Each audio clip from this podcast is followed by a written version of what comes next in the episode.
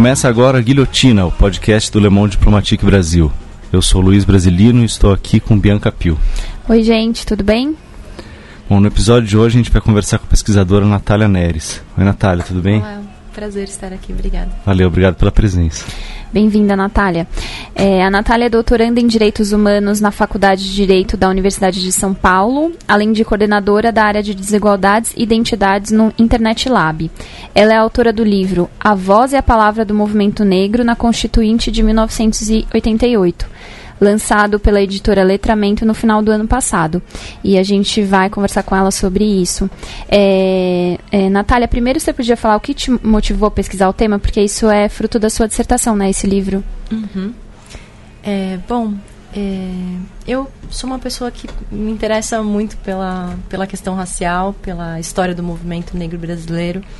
É, e quando eu ingressei no, no mestrado, né, comecei a ter contato com uma literatura que contava um pouco da história do, do movimento do, do momento constituinte, né? Uhum. De que foi um movimento de efervescência popular, a Constituição é chamada de Constituição Cidadã, enfim, porque houve essa possibilidade de intervenção de sociedade civil via lobby, via participação em audiência pública. É, e a minha pergunta era se tinha sociedade civil, com certeza tinha movimento negro, né? E como esse movimento atuou, né? E como esse é, que que demandas eventualmente esse esse movimento levou é, para esse momento tão importante da história brasileira, né? Eu acho que esse é um primeiro ponto, né? Se tem sociedade civil, tem movimento negro. E eu acho que uma segunda inquietação é de que muito quando a gente conversa sobre Constituição, a gente diz, né, ah, o movimento ele lutou pela criminalização do racismo, o racismo é crime na Constituição. Isso me intrigava um pouco porque a criminalização é uma demanda por direito penal, né? E o movimento negro é um movimento que conhece como funciona o sistema é, de justiça brasileiro, como funcionam as instituições, é, delegacias. Será que essa foi a única demanda do, né? Foi a única questão que esse movimento demandava, né? E também sim por porque sabendo, né, que eventualmente o judiciário não age né, é, a favor é, desse grupo populacional. Então, acho que essa, essas duas questões me nortearam bastante é, o meu interesse em olhar para esse momento histórico. Natália, é, você falou em efervescência social. No livro você faz uma descrição ali do período pré-constituinte e realmente dá para sentir assim, a descrição que você fala de, do momento rico. assim É um contraste com hoje até, chama bastante atenção. Será que você podia é, é, fazer um, uma descrição assim para uma, uma geração que, que não viveu essa época, né? Que acho que nem a minha, uhum. que tenho quase 40 anos, era criança na época, não, não peguei isso daí, né?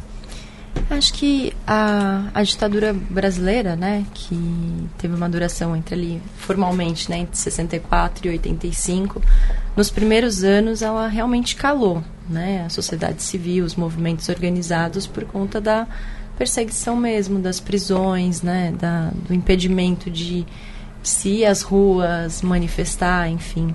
Só que quando esse regime ele começa a se deteriorar, né, por dentro, vamos dizer assim, por razões econômicas, pela própria crise dentro é, do, do dos, entre os militares brasileiros, né, é, esse mov, esses movimentos sociais todos começam a se, é, se rearticular, né, então movimentos é, muitos ligados à Igreja Católica, né, as comunidades eclesiais de base, é, os movimentos ligados à, à, moradia, a acesso à creche, movimentos pela saúde, começam, principalmente na periferia, né, começam a se é, rearticular.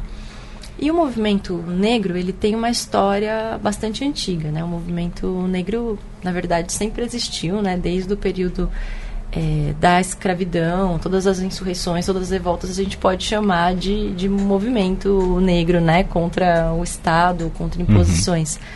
É, só que também é um movimento que foi silenciado nesse momento da ditadura. Mas ao final dos anos 70, quando tudo começa a, a ruir, esse movimento se reorganiza também, né? Então começa a fazer grupos de estudos, né, a, a olhar um pouco para o que estava acontecendo fora do país. Então, os movimentos de direitos civis nos Estados Unidos estavam ali na década de 60 muito atuantes, os movimentos por luta é, de independência de países africanos também. É, E essas pessoas negras começam a tomar contato com, com o que está acontecendo fora e pensam, bom, é, tem, nós temos questões aqui também, né? Além do mais, é, o diagnóstico das desigualdades raciais estava muito claro para esses atores, né? Para as dificuldades, enfim, em vários aspectos da vida, além da, da violência policial, né? Que é um, um grande tema para o movimento negro. Então, por exemplo, quando movimentos é, que são perseguidos pela polícia na ditadura dizem: olha, a gente está sofrendo perseguição policial, violência policial, tortura. O movimento negro levanta a mão e diz: olha, a gente nunca deixou de, de viver isso nesses 100 anos, né, nesses 90 anos é, pós-Constituição. Então, é um movimento que, assim como os outros movimentos sociais de base, periféricos e é, movimento de mulheres, todos esses movimentos que começam a se organizar ali também é, se rearticulam no final da década de 70 e 80. Né? Então, quando se começa um debate para uma transição de democracia, todos esses movimentos sociais vão dizer: olha, não dá para a gente transitar para um novo regime é, com uma Constituição elaborada numa ditadura. A gente precisa de uma Constituição que incorpore os anseios da sociedade civil. Né? Então, quando esse, essa articulação começa em torno da Constituinte, a gente discute isso um, um pouco mais. É, esse movimento já está há 10 anos ali numa atuação junto com os partidos de esquerda que, que ressurgem em 79, né? junto com, com movimentos que estão é, pensando questões no, na universidade, é, junto com movimentos de base. Então, enfim, tem uma articulação aí que acompanha o que acontece com outros movimentos sociais no período. Né? Uhum. É, minha próxima pergunta é justamente sobre isso, sobre essa articulação desses movimentos, né, do movimento negro antirracista nesse período de pré-elaboração do texto, né? Porque inclusive uhum. foi criado o movimento negro unificado, né? Foi dessa época, uhum. né? Você podia contar pra gente como é que foi essas articulações? Foram, aliás. Sim, acho que um aspecto importante é que é, durante todo o período pós-abolição, né, é, tanto a literatura brasileira, assim, a literatura, a bibliografia sociológica, historiográfica, é, e mesmo o Estado brasileiro tentaram sustentar uma ideia de que no Brasil é, nós não teríamos um, um, problema relacionado à discriminação racial, o racismo, né, o país super miscigenado podia ser um exemplo para outros países, inclusive que tinham regime de apartheid ou que tinham discriminação. É, e, e, um ponto interessante é que um, um, esse movimento negro, é, principalmente o que a gente chama de contemporâneo, né, que o, o, emblema principal é o surgimento do movimento negro unificado de 78, vai dizer, olha, é, não, não somos uma, um, um, país de relações harmônicas, nós não somos uma democracia racial, nós temos uma, uma essa temática para discutir, as desigualdades no Brasil, elas estão marcadas pela diferença entre brancos e negros no território, no salário, na educação. É, e, e, acho que um, um, ponto importante é que a articulação com outros movimentos sociais, movimentos de trabalhadores, é, movimento sem terra, movimento. É, enfim, todos esses movimentos que a gente pode considerar ali que, que tomam força nessa época, esse movimento vai tensionar, dizer, nós temos um, uma questão de desigualdade. E houve muita resistência né, por parte desses movimentos para dizer, olha, assim a gente divide as lutas, assim a gente fragmenta é, as nossas questões. A gente, se a gente conseguir mudar, né, se a gente conseguir mudar estruturalmente a sociedade brasileira, o racismo é uma questão que é, é uma questão de tempo, né? E eu acho que os ativistas da é, dessa época, né, diziam, não, nós já estamos esperando há 90 anos, há, há 100 anos, né? Essa é uma, é uma pauta importante para nós. E é por isso que esse movimento surge até de uma forma... É, combatendo esse discurso de, uma, de um não problema, né? É, mas apesar dessas, dessas diferenças com os outros movimentos sociais, há uma articulação muito próxima, há um nascimento do, de movimentos negros no, no interior dessas organizações mesmo, né? Então, acho que é, nesse período, acho que eu destaco principalmente a articulação com os partidos políticos. Né? Então, quando surge PT, PDT, é, todos os partidos mais alinhados à esquerda, os ativistas negros vão dizer: vamos entrar e disputar para ter uma comissão dos negros ou para ter uma, uma área específica para discutir. Então, essa, essa articulação via institucionalidade, né, via partidos políticos, faz, por exemplo, que quando a discussão é, sobre um, um, novo texto constitucional e mobilizações em torno disso aconteçam, é, esse movimento também se organize convenção para discutir é, quais são os seus desejos para esse momento. Né? Essa institucionalidade, for, é, quando se cria ali né, no, no momento de pensar como seria a constituinte, aquela comissão especial, né, Afonso Arinos, para escrever um texto, são é, escolhidos 50 pessoas notáveis para escrever e o movimento negro diz, mas não tem uma pessoa negra, como assim, né? Então, é, se começa a tensionar muito em relação a esses temas. Eu diria que na, no final da década de 70 e 80, é, para além das manifestações culturais, por exemplo, os bailes black são manifestações de, de movimento negro, né? O surgimento dos blocos afro no, no Nordeste também, né? Na Bahia também. É, todas essas manifestações, mas principalmente essa articulação institucional, faz com que é, esse movimento chegue no, em 86, 87, responsabilizando o Estado, dizendo: olha, o Estado deve fazer algo em relação a essas desigualdades. Então, acho que duas camadas, né? Uma de confronto com o Estado e demanda para o Estado, e outra de articulação com os outros movimentos sociais, do tipo se precisa falar sobre isso se a gente quer enfrentar as desigualdades brasileiras, né? Uhum. Natália, você falou aí desse conselho de notáveis que não tinha nenhum negro, né? É, e a, a Assembleia Constituinte foi um parecido também, né? Você pode falar aí um pouco como é que foi a, a formação, a, o caráter aí, a cara dessa, dessa Assembleia Constituinte, os desafios que se colocou para o movimento, como é que ele trabalhou para enfrentar isso daí? Bom, acho que uma discussão importante é que essa sociedade civil aquecida, né, e muito engajada em, em transitar para a democracia de uma forma é, que fosse uma ruptura mesmo com a ditadura, demandava que a gente precisava escolher, na verdade, a gente precisaria votar nos parlamentares que iriam escrever esse texto constitucional, né? Então a Assembleia ela teria que ter um, um, um caráter assim direto, né? Então uma, uma eleição direta específica para esse tema, ela deveria ser exclusiva, né? É o termo que se usa. É, só que bom, as nossas transições elas nunca são revolucionárias, né? Então toda uma discussão, um rearranjo é, uma, é. o livro é uma volta na, em várias derrotas, assim, né? Que começando ali pelas diretas e Sim, é, vai não, perdendo. Não diretas, não assembleia exclusiva, mas tá bom. Já que vocês querem participar, o que, que a gente faz? A gente abre a possibilidade de audiências públicas, de encaminhamento de emendas populares, é, enfim, e, e bom, as eleições correm normalmente. A gente vai então escolher os senadores e os deputados é, no ano anterior e é eles que vão escrever o texto constitucional.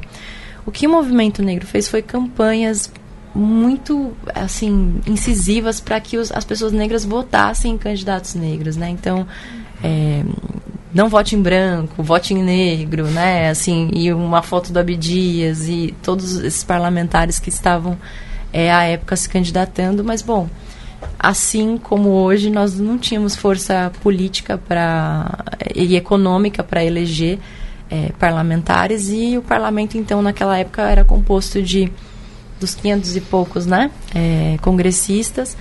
11 desses eram negros né mas que de fato eram negros e, e pautavam a questão racial nós tínhamos quatro né, uhum. né de 500 então, eram Benedita da Silva, o Paulo Paim, o Edmilson Valentim e o Carlos Alberto Caó. Como a Assembleia Constituinte teve dois grandes momentos, né, um momento que a gente pode considerar de intensa participação popular por conta das audiências e tudo mais, a Assembleia foi descentralizada, né, começou com subcomissões, depois comissão, até ir para a sistematização. É, os movimentos sociais participavam aqui dessa primeira parte, quando a gente ia para se transitava para essa parte de comissão de sistematização até a redação final, eram só os parlamentares trabalhando. Então a gente tinha um desafio enorme aí, primeiro, porque a gente tinha quatro parlamentares negros, um só deles, uma só deles, a Benedita da Silva, estava na subcomissão dos negros, né? É, e esses outros parlamentares estavam em outras subcomissões. E aí, quando é fim da etapa popular da Constituinte, esses parlamentares têm que sustentar ou, ou defender essas demandas que foram é, colocadas aqui no começo até o final. Isso foi um desafio muito grande, né? O que eu fiz no trabalho foi acompanhar as alterações no texto até o final. É, e o que a gente percebe é que na fase subcomissões e, e comissões, é, muitas das pautas sobre questão racial estavam específicas com foco na população negra, né? Então, um exemplo. É, a educação brasileira levará em conta a contribuição de indígenas e africanos e afrodescendentes para a história do Brasil. Se a gente abre a Constituição hoje, está lá, né? A educação valorizará a contribuição de todos os povos. Porque os constituintes diziam, bom, mas priorizar indígena e africanos e afro-brasileiros é um preconceito contra os italianos e portugueses que também construíram a nossa nação. Então, assim, uma, um entendimento de que não pode focalizar é, na questão racial torna esse texto assim. Esse é um exemplo para dizer que é, os textos entram bastante progressistas, isso não só com o movimento negro, todos os movimentos sociais, né? E vão perdendo especificidade ou vão, vão se perdendo mesmo ao longo do tempo até a, a promulgação. Porque quando é, os textos das subcomissões, né, das 21 subcomissões, chegam nas oito comissões e depois na sistematização, é um texto bastante progressista, né? Então tem previsão de reforma agrária ali, tem, né, por conta da, da participação é, popular. E a gente sabe, né, a história conta que nesse momento as forças conservadoras se reorganizam no que ficou conhecido na literatura como centrão, para fazer com que esse texto fique um pouco mais ameno, né? Então é, o desafio para o movimento negro e para a população negra de, um gera, de uma forma geral era essa. Uma incidência muito forte no começo, mas é, poucos parlamentares depois para conseguir defender é, essas pautas até o final da forma como elas entraram. Né? E aí destaca-se mesmo o papel da Benedita da Silva é, nesse processo como alguém que é, pautou as questões raciais do começo é, ao fim, né? além dos outros parlamentares, mas eu destaco ela principalmente por conta dos discursos na, nas audiências públicas, que foi para onde eu olhei né, na, no trabalho, é, e também por essa sensibilidade mesmo para as questões populares de uma forma geral, não só do movimento negro. Né? Então, é, ela é uma pessoa muito importante no, no processo, pensando na na luta dos parlamentares, né? Uhum, é. É, e Natália, agora que você falou dessas questões das alterações, né, na forma como saiu das assembleias para de fato chegar na Constituição, o que, que você avalia que foi a, a pior perda, assim, que é, nessa na sua análise, o que, que você acha que realmente faria diferença ter ficado da forma como o movimento negro contou, né, o movimento social? Acho que um ponto importante para dizer é que esse movimento social não encaminhou é, questões que só se relacionavam a raça, racismo ou foco na população negra.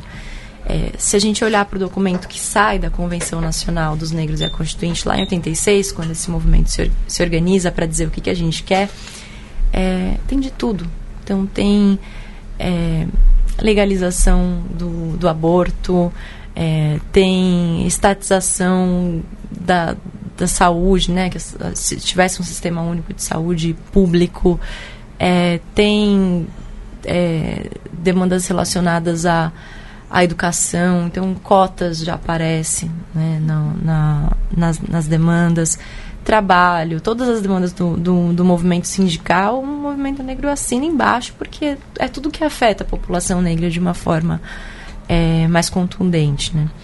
Mas o que eu percebo é, em relação à, temática, ao, aos assuntos que nos atingem de uma forma direta, é uma não discussão forte sobre segurança pública, que é o, o principal problema que a gente tem hoje, né? As altas taxas de encarceramento, a situação das pessoas é, no sistema prisional, né? A situação das nossas cadeias é, e mesmo a, a, a, temática da violência policial. Então, é, é um assunto não resolvido, pouco discutido naquele momento é, mesmo de uma forma.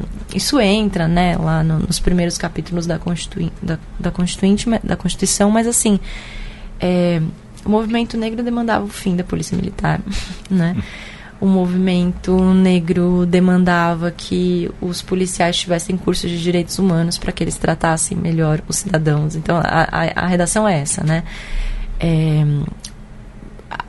enfim, é, é o, o movimento negro demandava que todo o preso ele pudesse realizar uma atividade produtiva, na qual 80% ficasse com as suas próprias famílias e 20% ficasse com o Estado para a melhoria do sistema carcerário. Então, é, eu acho que, que na, na, minha percepção, e olhando principalmente para como se, é, se colocam as desigualdades raciais hoje, eu vejo que a segurança pública é um nó, né? é algo que é, a gente avançou muito pouco e pelo contrário, ao longo dos anos 90 e 2000 a gente teve uma piora desses quadros, né? Então, a taxa de encarceramento de mulheres aumentando 300% por conta da lei de drogas. Né? Então, assim, é, algumas outras leis que não não não está escrito textualmente, nós vamos encarcerar mulheres negras, mas se você estabelece é, alguns parâmetros, é essa população que você vai atingir, né? Então, eu, eu diria que segurança pública é o, o a, a, principal questão de fora é, e que a gente percebe é, as consequências nesse momento de uma forma muito clara pela alta taxa de, de morte de jovens negros, esse aumento né, nos últimos 30 anos, é, de fato aumentando. Então, diria que esse é o tema. Mas teve muitos avanços também, né? Acho que a gente pode discutir uhum. um pouco mais. Não, eu queria é. até te perguntar assim, a gente começando a falar dos avanços, uma coisa que, não sei, uma sensação que eu fiquei lendo o livro era de que havia sempre comparando com hoje, né? Mas na época me parecia haver mais, pelo menos, uma certa boa vontade do, dos parlamentares, dos constituintes, em pelo menos ouvir e debater as questões do movimento negro. Você teve, você tem essa impressão também ou é... Lógico, comparando com o que temos hoje, que é uma situação complicada, né? Mas parecia assim, no sentido de. como se fosse uma, uma novidade, assim, né? Para eles o movimento negro e as questões sendo colocadas. E você vê eles falando coisas que são racistas e tal, mas que são meio ingênuas, assim, né? Uhum. É, eu acho que é, a, a geração anterior à, minha, nessa geração que militou na década de 70 e 80, ela é responsável é, pela derrubada do mito da democracia racial. Né? Ela, ela consegue é, desmentir é, a bibliografia, a historiografia é, sobre o tema e também as certezas né, de, das classes políticas de uma certa forma nesse sentido. Quando a gente olha para os debates, é isso, olha, não, é, é exatamente porque você está dizendo isso, né? Então vocês devem se lembrar de alguns trechos do, é, do, do, das discussões do tipo um parlamentar dizendo não, eu acho que vocês estão talvez exagerando, assim, é, imagina, nós temos uma parlamentar negra aqui que eu adoro, a Benedita da Silva ela é incrível, é uma das pessoas mais incríveis que eu conheço. Essa é uma característica do racismo, né? De uma única pessoa negra em espaço de poder e aquela que é. Não, mas eu acho ela ótima, inclusive, né? Então, assim, não, não sou racista, né? Primo do cunhado do meu genro, né? É, não enxergando o racismo como um problema estrutural, né? Não é porque você acha ela ótima ou porque você já foi casado com uma pessoa negra que isso te faz menos racista, né? Então, ali dá para um microcosmo, né? De como... Uh, se funcionava a, o pensamento sobre isso. Então, o legado dessa geração anterior é de que não, não a gente já parte do princípio de que há racismo, sim, né? Então, escrever que é crime, inclusive na Constituição, é um recado, né? De sim, temos esse problema.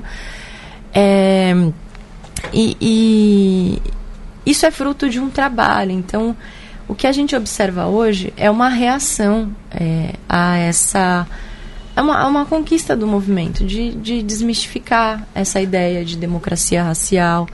É, a, a, geração que vem depois, é, com muita certeza de quem é, né? pessoas é, pardas cada vez mais de, com orgulho de suas identidades e não num, num, num, num caminho de ocultamento, né, ou de embranquecimento. São várias conquistas, mesmo estéticas, né, que são frutos dos movimentos culturais.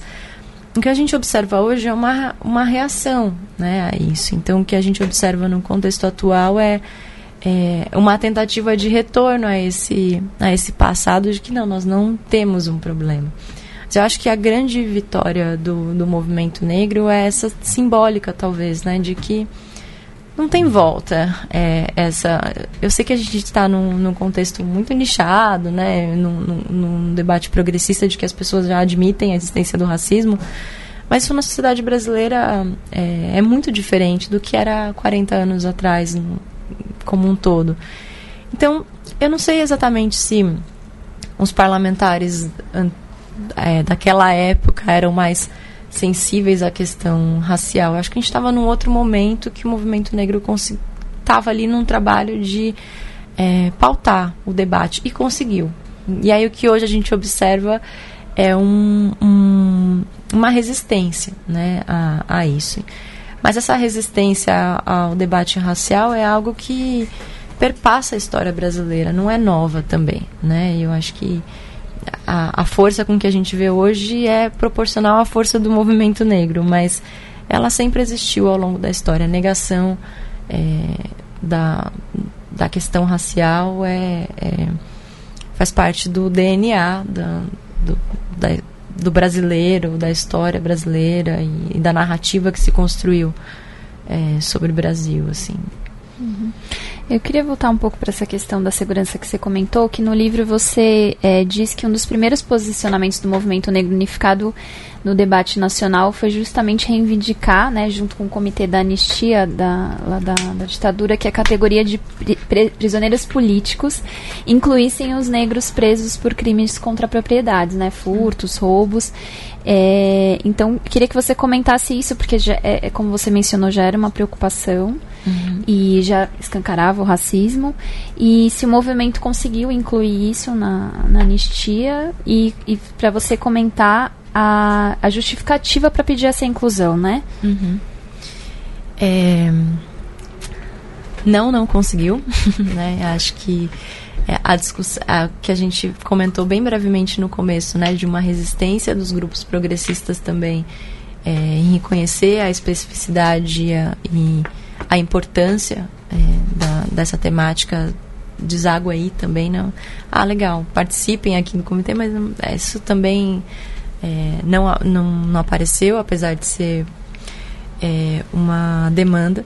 Mas a elaboração que o movimento negro faz em relação a isso era exatamente de que quando o Estado te priva de educação, te priva de saúde, te priva de trabalho, se você eventualmente entrar no mercado e roubar uma banana, não, não foi você que roubou, assim, você foi furtado primeiro, né? Você uhum. não, você é fruto de uma violência anterior. Você é fruto de é, uma desigualdade que que está colocada, né? Então você não pode ser responsabilizado por por esse ato. Ele nem deve ser considerado um crime, né? Então todo crime contra a propriedade, um furto, um roubo, qualquer coisa, é, e, e se esse infrator for uma pessoa negra numa situação muito vulnerável, é, é uma resposta à, à, violência estatal e ao descaso estatal, né? Desse jeito que, que esse grupo elabora essa ideia, mas é é bastante revolucionário, né? Assim, uhum. porque a, a, a, gente sabe que é, o sistema carcerário ele é majoritariamente formado é, por pessoas que cometeram crime contra o patrimônio, não, mas não o patrimônio, né? Esse é, o nosso patrimônio brasileiro, né? Senão a prisão estaria cheia de políticos, né? Mas desse, desse é, de, de, roubos, né? De, de, casa, de mercadoria, enfim, acho que esse é um, um, um, debate super importante e que sempre foi muito caro ao movimento negro, né? Acho que o que leva o movimento negro à rua, né, em 78, as ruas, é a denúncia de um caso de, de violência policial e, e, e a denúncia do, do, do encarceramento. É, é, é, esse o principal tema, né? E, e continua. Tá. Natália, é, a gente acha que seria interessante de falar dos avanços um pouco, a gente falou né, da, das perdas. É, além da questão que você já problematizou no início de, da criminalização do racismo, que acho que até a gente podia aprofundar um pouco mais, uhum. é, quais outras conquistas da Constituição você destacaria?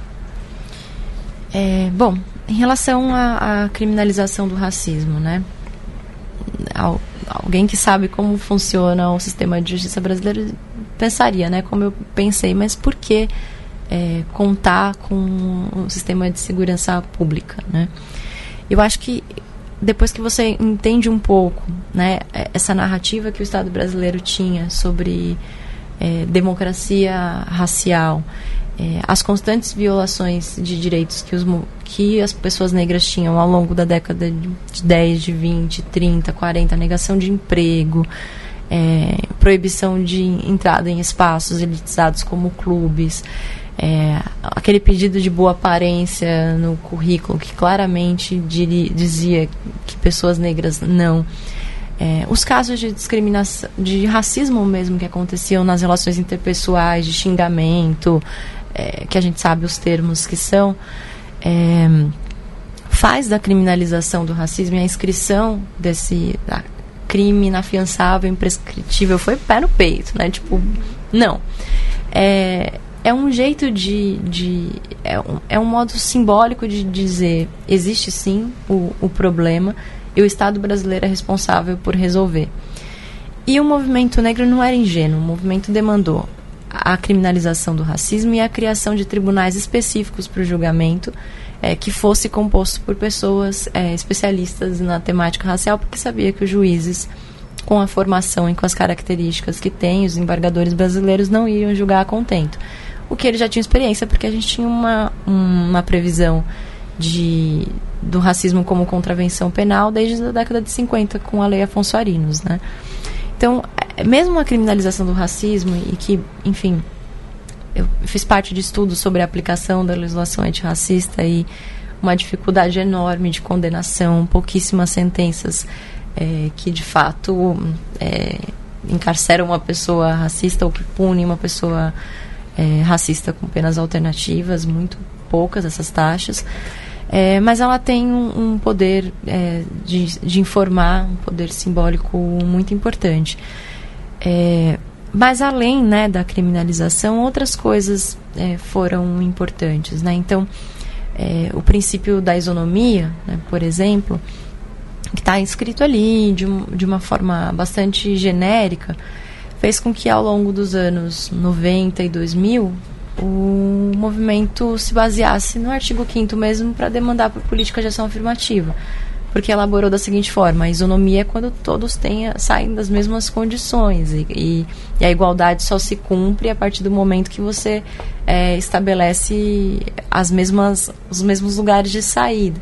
E se a gente pensa no acesso à educação, pensando que a população negra tem um acesso à educação que é é, menos, de menos qualidade que a população branca, não dá para fazer um exame chamado vestibular e dizer ah, agora façam, quem passou, passou, quem não passou, não passou. É preciso de é, vagas específicas para a população negra e não não faço vestibular. É não, é, é só um, uma maneira de reajuste, de, é, de tentativa de, de isonomia mesmo. E esse artigo foi muito importante para a conquista de, de cotas raciais, por exemplo, né?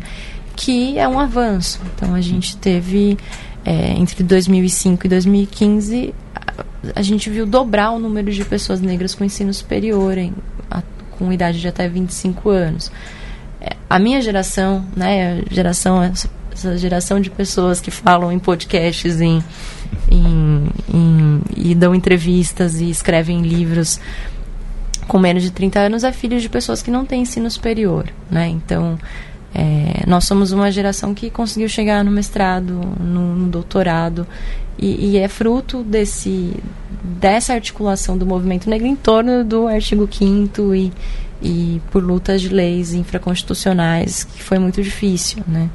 que só aparece no, no começo dos anos 2000. Essa é um, um, uma conquista muito importante, porque também tem a ver com mudança de imaginário, né? É, é isso, sim, é uma advogada negra, sim, é uma jornalista negra, né? É isso é, na, a, no, há 40 anos é, nós temos essas exceções, né? Lélia Gonzalez, Helena Teodoro. Então, enfim, é uma conquista relevante. Acho que uma outra conquista importante do movimento é que, bom, aquela parágrafo lá sobre a educação, né, que diz que a educação atenderá à contribuição de todos os povos. O movimento negro não se contenta com isso, né? Então, quando em 96 é discutida a Lei de Diretrizes e Bases da Educação, é, o movimento negro tensiona para que haja um artigo específico. Por que isso? Porque a história do negro no Brasil, nos livros de história, é contada somente a partir da escravidão, né? Então, o movimento negro articulava da seguinte forma: como que uma criança negra vai, vai querer continuar na escola? Explicava as altas taxas de evasão por isso. Ela não se vê nesse espaço, ela prefere trabalhar. Ela abre um livro e vê uma pessoa negra sendo chicoteada no meio de uma praça, né? Abre o livro e vê famílias. O que, que são famílias? Aí tem um pai, uma mãe, dois filhinhos, num, loirinhos dos olhos azuis, sem representatividade nenhuma. Isso faz com que essa criança não se veja no mundo, né? Então é preciso mudar a forma como se conta a história, a forma como a mídia é, se apresenta. E aí, lei de diretrizes e bases, nada. Movimento negro existe? Não. Né? Então, tenta uma alteração dessa lei que conquista no ano de 2003, a partir da lei 10.639, né, que institui o ensino de história da África e afro-brasileira é, nas escolas. Não contente, em 2009 inclui a população indígena, né, no, no sentido de reconhecer a contribuição desses povos. Ah, mas as escolas não aplicam a Lei 10.639.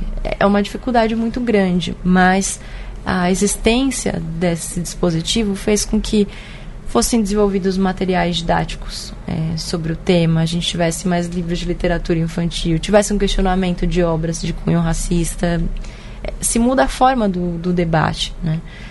É, acho que é, para além disso, né, é, para além do que está no texto ali de uma forma é, direta, é, a mudança no debate faz com que o Estado incorpore a, a, temática na sua própria organização. Então começa a surgir Secretaria Especial de Assuntos da População Negra, coordenadorias especiais da população negra, até que em 2000 e três, se tem um, um, órgão no governo federal com status de ministério, né, que era a CEPIR, uhum.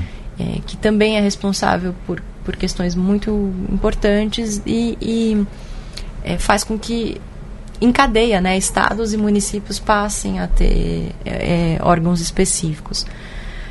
Além disso, é, além do, de um simbolismo e de uma mudança do debate, a questão quilombola, né, então é, é muito interessante olhar para a questão quilombola, porque se vocês observarem, é um texto que não muda, lá do texto da subcomissão até o final. Isso me intrigou muito. Falei, gente, mas tem pouca alteração nesse texto.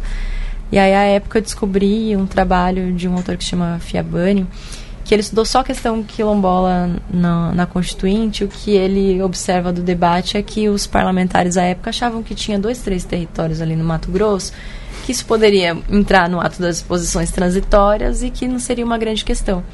Mas o que, que esse artigo faz? Ele cria o sujeito quilombola. Né? Então, é, várias comunidades passam a pensar: bom, é não, mas eu estou aqui há, há 80 anos, foi um terreno que meu avô deu, que meu pai deu. É, aqui a gente tem manifestações culturais como a Congada. Bom, é, nós somos quilombolas e nós queremos a titulação das nossas terras. Né? Então, a gente vê é, também ao longo da década de 90, anos 2000, anos 2010, é, um, um, crescimento também da, da, reivindicação dessa identidade que é muito importante é, e que faz com que se mude o debate sobre territórios rurais né, é, no Brasil. Então também é uma conquista é, relevante. Enfim, acho que eu, eu, destacaria essas, essas assim como é, as, as principais, né? além de das questões relativas a trabalho e tudo mais que, que gera um, uma mudança muito grande nas nossas relações é, sindicais, enfim, que é muito fruto também do movimento de trabalhadores, né? Uhum. Enfim, a, a, luta por regulamentação do emprego doméstico já aparece é, na Constituinte, não consegue se colocar ali, mas a gente também tem, de novo, né, a atriz Benedita da Silva articulando isso ao longo dos anos é, 90, 2000, até que somente há quatro anos atrás a gente tem essa conquista. Então, enfim, há algumas coisas importantes. Né? Acho que o que eu diria de uma forma geral é que os dispositivos constitucionais fazem com que os movimentos sociais se dirijam ao Estado de um outro jeito. Né? Todo movimento social vai dizer, mas é constitucional, é, isso está na Constituição, o Estado tem que garantir, porque. E, e, e a tentativa também de destituir esses direitos tá, também articula essa gramática. Isso é inconstitucional. Cotas é inconstitucional. É, tudo isso ap ap aparece. Então a importância desse, desse momento é, também se mostra nesses debates, né, em como essas discussões são feitas. Uhum. É, Natália, o ano passado a Constituição completou 30 anos, né? E eu queria que você fizesse uma avaliação, assim, se nesse período a população negra de fato teve acesso aos direitos garantidos por ela, porque a gente tem ouvido está tendo agora o seminário Democracia em Colapso da Boitempo e em diferentes meses com diferentes temas tem se falado justamente disso, dessa não democracia para essa população, né? Tanto por não ter acesso aos direitos básicos, quanto também pela questão do extermínio, da juventude negra, da violência policial, do encarceramento, enfim, uma série de fatores. Mas eu queria ouvir de você, assim, uma análise. É é sempre difícil, né, fazer balanço. Eu acho que vale um parênteses aqui, né? Eu, eu fiz esse trabalho entre 2013 e 2015.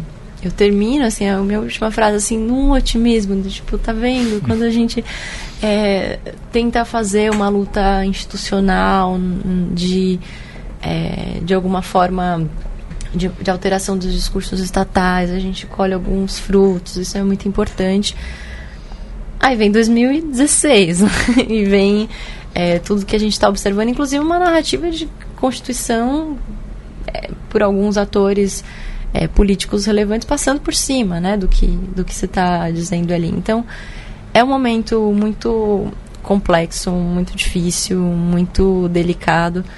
É, é claro que eu não eu não terminei esse trabalho otimista dizendo a luta via Estado é a saída. Eu acho que o que a, o estudo sobre movimento negro me faz enxergar é que as estratégias sempre têm que ser múltiplas, né? Não, não dá para postar é, todas as fichas numa determinada estratégia. A luta institucional, a partidarização. É, eu, eu, eu vejo, por exemplo, a luta do, do movimento negro a partir da, da realização de bailes blacks aqui no centro, entrega folheto e uma valorização do cabelo, enfim, como algo que também é um front, né? Como, como algo que é importante. Então, eu acho que uma primeira coisa é não, não se esgota, né? A estratégia ela nunca pode ser única, não para gente que sofre violações de direitos humanos de todos os lados. É, mas eu acho que, que sim, para grande parte da, da população negra, as promessas da Constituição não, não chegaram. Né? Não, não mesmo. Acho que, que nos, nos territórios rurais, é, nas periferias brasileiras, esses, esses debates ainda não, não têm a permeabilidade que tem nos grandes centros. Né? É, e os direitos mesmo não, não, não, não chegaram. Né? Então, acho que precarização das vidas, das, das formas de trabalho, é, a, a, violência é, policial, é, é isso. É, nenhum título de doutor vai proteger um, um, homem negro andando à noite de ser morto pela polícia. Né? Então, esse é uma, uma grande contradição, um, um paradoxo do, do momento que a gente está vivendo. Então, acho que é, eu diria que direito é uma disputa, é, tanto que a gente está vendo agora uma tentativa de retirada de todas essas conquistas que nós tivemos. Então, para ficar no exemplo, né? Tirar do, a, da responsabilidade do executivo e passar para o legislativo a titulação de terras quilombolas é o quê? É nunca mais titular nenhuma terra, né? Porque uhum. o nosso Congresso é formado por ruralistas. Então, eu, eu vejo, fazendo um balanço dos últimos 30 anos, é de que a, as formas de se tentar resistir, de se, se tentar avançar, elas precisam, elas, elas se alteram também com o tempo. A nossa estratégia ela vai ter que mudar agora. Não é, não, a gente não pode mais contar com o Estado. Mas acho que é isso. Grande parte da população negra nem sabe o, o que estava escrito na, na Constituinte que ela que tinha direitos, mas uma parte relevante também acessou algum, alguns direitos muito importantes, como a educação, o trabalho, e isso é, vai ter frutos, né? A nossa geração deixa um, um outro deixa um outro um legado importante para que vai vir assim acho que não se encerra é, e sim, em alguns territórios é um, o contexto ainda é de ditadura militar, em alguns territórios o contexto ainda é de escravidão. É, e o Brasil é essa, essa complexidade, assim, mas eu, apesar de, de não, não me considero uma pessoa otimista, mas eu acho que é, tem graus de, de avanços e localizados, situados, restritos a um determinados grupos, mas eles existem. Então, é, sim, não houve democracia em alguns territórios no Brasil, mas há a possibilidade de disputá-la ainda, como a geração anterior ensinou para gente. Né? Nathalie, qual a importância da Constituição para essa luta aí? Porque a gente vê que, é, em termos gerais de, de, de direitos da população em geral, é uma Constituição que representou muitas conquistas, mas que a partir do dia seguinte que ela foi assinada, ela começou a, a sofrer ataques. Né? Uhum. É, no caso do, da população negra, talvez esses ataques tenham demorado um pouco a chegar. É, qual, qual, é, qual a importância de defender ela e de avançar também? É, eu acho que o ponto principal é de que, que é um documento disputado. Né? E acho que um ponto importante para dizer, e voltando um pouquinho atrás né, do que a gente começou a conversar, é que quando a gente diz, né, houve uma intensa participação popular, a sociedade civil participou, é, na nossa cabeça sempre vem trabalhadores sem terra, vem quilombola, vem indígena, vem empregada doméstica, vem é, setores populares, né, mães pela, por creche. Mas quando diz de sociedade civil, eu digo também ruralistas, é, banqueiros, os, os grandes donos dos principais meios midiáticos, a sociedade civil é todo mundo.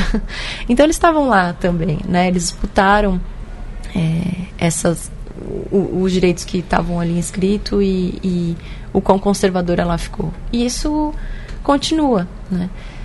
O desequilíbrio de forças é enorme. A força que os setores econômicos é, latifundiários têm é, é, desproporcional, assim, não é equivalente à força que os grupos populares têm. Mas acho que é, o, grande desafio é não desistir da disputa, porque eles estão na disputa. Eles estavam lá atrás e eles continuam, né? Se é, a gente abre mão de um documento como esse ou dos direitos que estão ali inscritos, a gente entrega, né? Eu acho que esse é um ponto, porque não existe um vácuo, não existe a gente sai e a gente não disputa e fica como está. Assim como eles estavam na década de 80, é, tensionando para que as pautas deles fossem inseridas, é, nós também, né? Então acho que esse é um, um, um ponto importante, é, é fazer com que, que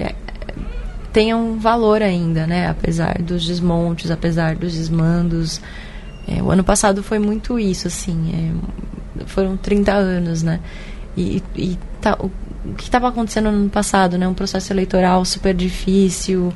É, eu não observei nem muitos eventos sobre constituinte, não tinha clima, né? É como se não tivesse é, como discutir. Mas eu acho que né, no, com os meus limites, da, da, inclusive da minha idade, da, da, minha trajetória, que é muito no começo né, de pesquisa, não, não, não, não afirmo com certezas, né?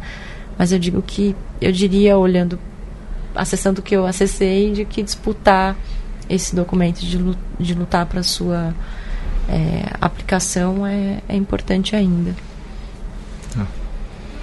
Não sei se vai fugir muito aqui, mas a gente falou da importância da Benedita da Silva. Eu queria trazer a, a Leia, Gonza Leia Gonzalez, que, enfim, você cita no livro. Ela é uma pensadora negra muito importante e ela já traz a questão de interseccionalidade há muito tempo, né? De falar principalmente de gênero e raça. Então, eu queria que você falasse também um pouco da importância dela, do pensamento dela para influ influenciar a Constituição, mas agora a gente tem visto que tem, as pessoas têm descoberto uhum. ou redescoberto um pouco o pensamento dela, a contribuição dela. E, enfim, acho que. Não sei se foge, mas é que eu acho que é importante falar dela. E não, tá no seu livro, enfim. Não foge de jeito nenhum. Uma pergunta maravilhosa. Acho que esse é um, um, um ponto importante, uma preocupação também é, que me move, que move muitos pesquisadores negros, é é, de visibilizar é, histórias de atores e atrizes que são relevantes em processos políticos, são relevantes é, na produção literária. A gente tem um, um, um trabalho a mais né, do que os pesquisadores brancos têm de buscar referências, porque nós não, não tivemos, né, ou é, não, não registradas de uma forma tão intensa. Né? A nossa, a nossa luta é muito pelo resgate da história. Né? Então, é, quando eu tentei desenvolver esse trabalho, eu não fiz entrevistas, por exemplo, eu só olhei documento. E eu perdi é, a atuação de muitos atores que não estão no papel, não estão registrados, que não assinaram é, nenhum documento. Isso é uma perda. Mas os que apareciam, eu fiz muita questão de, de jogar luz, né? E Lélia Gonzalez é uma dessas pessoas, né? Lélia Gonzalez é, é uma intelectual é, muito atuante na década de 70, que nesse momento já era professora é, da PUC do Rio, passou também pela Federal do Rio, é, uma antropóloga, historiadora, é, e, e naquele momento em que a gente, eu imagino, né, que a gente não tinha tantas pessoas negras em espaços de poder, ela tinha que fazer tudo. Ela tinha que ser professora universitária, ela tinha que é, ser militante do movimento social e tinha que ser assessora também de uma parlamentar, como ela foi, né, de, de Benedita, além de ter se candidatado. é. É, naquele período. Então, assim, tem. o que, que, tem que fazer, né? Então, é, são, são todas as frentes, de fato. E ela é uma intelectual é, muito já consolidada nesse momento. A, a Lélia Gonzalez tem uma escrita muito preocupada com que a população negra é muito erudita, mas ela tem uma preocupação com que a população negra não escolarizada possa entender o que ela escreve, o que ela diz. Então, ela leu Lacan, ela leu Foucault, ela é no começo muito influenciada pelo marxismo, mas ela tem um artigo que diz: é a mulher negra, como é que é que fica? Como é, né? É, porque ela queria eh, ser lida também, né? Ser, ser apropriado. E a discussão que a Lélia Gonzalez faz é em torno mesmo de raça, classe e gênero. Ela não consegue não discutir nenhum tema ou fazer nenhuma fala no momento constituinte sem é, articular esses três marcadores é, sociais. Ela influencia muito o modo como o Benedito da Silva é, vai é, se narrar, né?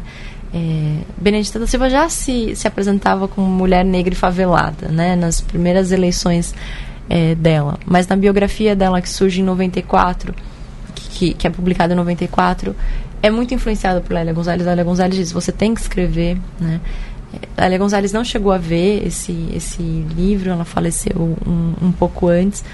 É, mas, enfim, é uma, uma intelectual mesmo orgânica, que está presente que não vai chamar, olha, estou aqui dizendo que, que as desigualdades se articulam em raça, classe e gênero, e isso é, é, a gente pode pensar na interseccionalidade das desigualdades, mas isso está colocado e o que mostra é, também né, de como é, essa literatura, principalmente feminista negra é, norte-americana, ela não é exatamente inovadora, ela não traz uma nova perspectiva é, sobre não, né?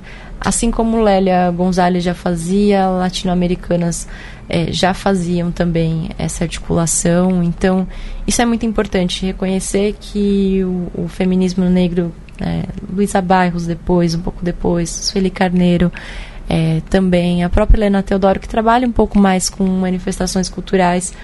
Nenhuma mulher negra consegue, Teresa Santos, é, mulher negra brasileira naquele período não articula, né? Até porque essas mulheres têm uma dificuldade muito grande de mobilização dentro do movimento negro, né? O movimento negro historicamente bastante machista, né? E o movimento de mulheres, movimento feminista muito branco. Então, é, essas mulheres também ficam num limbo de, bom, a gente acha gênero importante, a gente acha raça importante, mas quando a gente vai nessa reunião aqui, isso acontece. Quando a gente vai nessa daqui, isso acontece.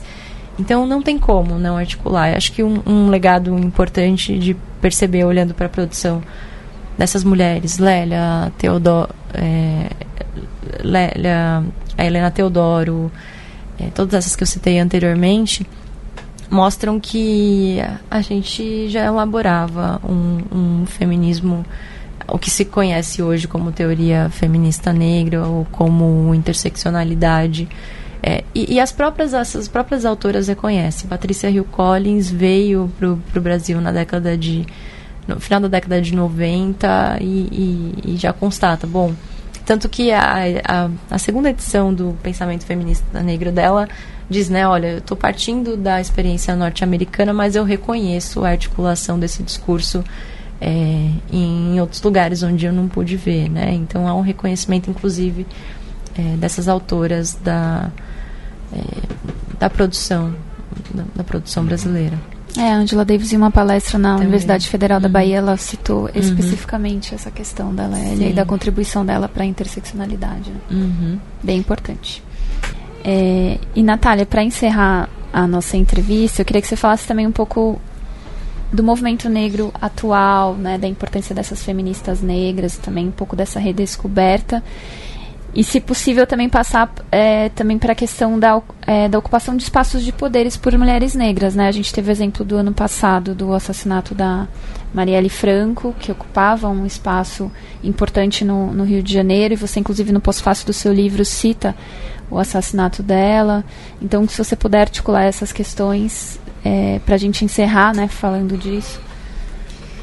É, acho que um, algo importante a, a, se dizer é que o movimento negro é muito plural, muito rico, é, atua em muitas frentes, como a gente já comentou.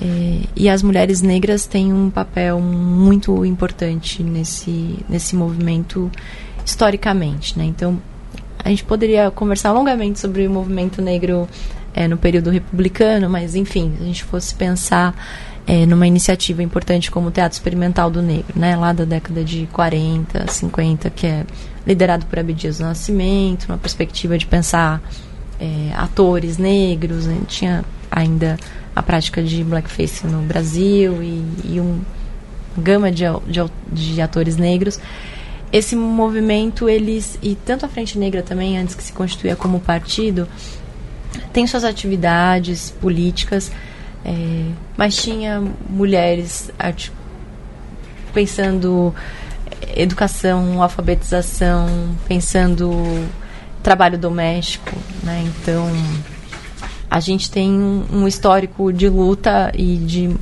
de mulheres negras sempre muito atuantes e, e pautando é, temas que não são caros. Isso ao longo da história inteira. É, não é diferente agora. O movimento é, de mulheres negras brasileiras é, reconhece esse legado, inclusive de, de mulheres de matriz africana, da, da né, dessa militância é, religiosa, né, que só o, o fato né, de, da, da, existência da religiosidade já é um, um também e, e, a centralidade de mulheres negras nesses espaços é muito é, relevante. O que a gente observa no, nos últimos anos, né, é que, bom, é, e toda a, a, a, mobilização por internacionalização da luta do movimento negro também é liderada por mulheres, né, então, Edna Roland, lá no período de Durban, em 2001, é, Sueli Carneiro mesmo, na, quando se cria o Guilherme é, Jurema Werneck, com Crioula. A gente tem uma constelação de, de mulheres. E um, um grave erro também é eu citar só as sudestinas, né? Então, há muitas mulheres é, no Maranhão é, pautando. É, que foram As mulheres maranhenses foram as responsáveis por a inserção da questão quilombola, por exemplo. Né? As mulheres. É, sim, totalmente. Então, é, a gente tem um histórico, mulheres amazônidas, enfim, muito importante. É, Wanda Menezes, na Bahia, uma constelação de, de mulheres, eu, fica, eu ficaria muito tempo dizendo. E o movimento de mulheres, de, de juventude é, negra, de mulheres negras, de feministas é, negras agora, é, reconhece. E, e, e, acho que um, um, grande eh, simbolismo né, da força dessa luta, de que ela não acaba nunca mesmo, é, foi a Marcha de Mulheres Negras em 2015. Né? O que, que é aquele movimento de 30 mil mulheres naquele contexto conturbadíssimo, pré-impeachment, enfim é, uma marcha muito importante que no final tem um documento que se chama Pelo, pelo Fim do Racismo, é, do Sexismo e pelo Bem Viver, que é uma humanidade com, com mulheres indígenas. É, não é uma luta. É, mulheres negras nunca lutam para si. Né? Elas lutam irmanadas, sempre é, numa perspectiva transnacional.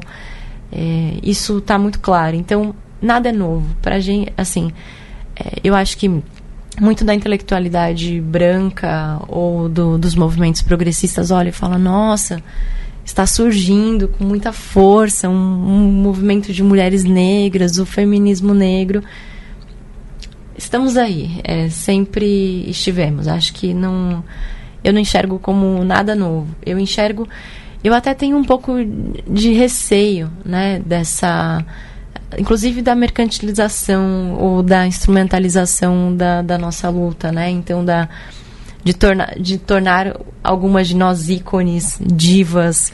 É, não, não somos isso, né? Nós é, estamos fazendo um, um trabalho e continuando o trabalho de, de quem veio antes, assim, e tentando honrar esse trabalho minimamente e pensando também nas nossas mais novas. É isso que a gente faz. Assim. Então, eu não vejo como novidade, eu vejo como um, algo que que que está colocado e que é fruto, né, de de muitas lutas. Eu estava falando das mulheres da luta de mulheres quilombolas e e, e eu citei o, o, nome de várias mulheres e, e, e, cito também de Mundinha, né, que que é uma mulher muito importante é, da luta maranhense, do Centro de Cultura Negra, enfim. Bom, é isso. Nós somos é, continuidade, zero novidade nisso. É, eu acho que é, o que aconteceu no, no ano passado é, abala muito é, as, as mulheres negras. Nós, eu não sei como a gente está conseguindo continuar e porque é, o que acontece no ano passado é um recado, né? De vocês foram longe demais, né? De alguma maneira. Mas acho que continuaremos, né? Acho que é, o que acontece no ano passado, por exemplo, faz com que mulheres negras se candidatem e digam é lá que não nos querem, então é para lá que nós vamos, né? De alguma maneira. Então acho que é, eu diria que isso, que um movimento de mulheres negras atual é, é continuação, né? É continuação. A gente queria muito deixar de ser resistência, né? A gente queria só viver. A gente queria, a gente não ter, não queria ter que sobreviver. A gente queria ter que viver, né? Só. Mas acho que eu vejo é, dessa forma, assim, é, é um movimento pulsante. É, histórico, se, se a gente tivesse um pouco mais de interesse é, nas lutas negras, a gente saberia que é, sempre existiu, né? E sempre, e sempre teve ali. A, a, visibilidade que a gente tem agora também é fruto da, até das políticas públicas mesmo, né? Nós mais escolarizadas, nós mais vocais. A internet também tem um papel muito importante de, é, de acabou o monopólio, né, do discurso e, e, e do debate. Então a gente discute lá e é chamada para um programa é, de, de mídia tradicional. É, acho que tem isso, essa visibilidade tem a ver com as novas formas de comunicação e, e tudo mais, mas acho que eu, eu diria isso, que é continuidade mesmo e legado de, de luta que não, não começa com a gente e não termina com a gente também. Obrigado, Natália. Legal. Tem como, né? Ficar plena. Não, é impossível. Quando você falou do bem viver, já, tipo, arrepiei aqui. É, Gil. É isso. É, a gente tá sem palavras. Literalmente. Vai, Luiz, Vamos. encerra aí que eu... Bom, obrigado, viu, Natália? Obrigado aí pela presença. Foi muito bacana. Natália, super obrigada, viu? É, infinitos agradecimentos. Obrigada a vocês, foi um prazer. Valeu. É, bom, continuem acompanhando a Le Monde Diplomatique Brasil nas redes sociais. Nosso e-mail é guilhotina.diplomatique.org.br é, Temos campanha no Catarse, catarse.me barra diplomatique. Estamos é, com promoção, promoção de assinatura. De assinatura. Nosso merchan. É, é, assinatura impressa anual está saindo 199 sem o custo do frete. E para quem fizer assinatura digital, tem 99% de desconto no primeiro mês. Isso aí. Falou, Vintes. Até semana que vem. Valeu, gente. No porão de um navio negreiro. Que viagem mais longa, candonga. Ouvindo o batuque das ondas com passo de um coração de pássaro no fundo do cativeiro é o samba do mundo calunga, batendo samba em meu peito. Caô, cabe esse lê caô, o que aroque. Quem me pariu foi o ventre de um navio. Quem me ouviu foi o vento no vazio. Do ventre escuro de um porão, vou baixar no seu terreiro. Epa, raio, machado, trovão Epa, justiça de guerreiro. É samba, é samba. O batuque das ondas nas noites mais longas me ensinou a cantar. É samba, é samba. Dor é o lugar mais fundo, é o umbigo do mundo, é o fundo do mar. É samba, é samba. No balanço das ondas, o que arou me ensinou a bater seu tambor. E samba, samba. No escuro porão eu vi o clarão do giro do mundo. Que noite mais funda calunga no porão de um navio negreiro. Que viagem mais longa, candonga, ouvindo o batuque das ondas com passo de um coração de pássaro no fundo do cativeiro. É o samba do mundo calunga, batendo samba em meu peito. Caô, cabe esse lê caô. Quem me pariu foi o ventre de um navio. Quem me ouviu foi o vento no vazio. Do ventre escuro de um porão Vou baixar no seu terreiro. Epa, raio, machado, trovão. Epa, justiça de guerreiro. E samba, e samba. É o céu que cobriu nas noites de frio minha solidão. E samba, e samba. É oceano sem fim, sem amor, sem irmão. É caô, quero ser seu tambor. E samba, e eu faço a lua brilhar, o esplendor e clarão do ar de luanda em meu coração. Umbigo da cor, abrigo da dor, primeiro umbigada. Macemba, ia, ia, ia, ia, macemba é o samba que dá. Vou aprender a ler pra ensinar meus camaradas. Vou aprender a ler pra ensinar meus camaradas ensinar meus camaradas. Vou aprender a ler pra ensinar meus camaradas. Vou aprender a ler pra ensinar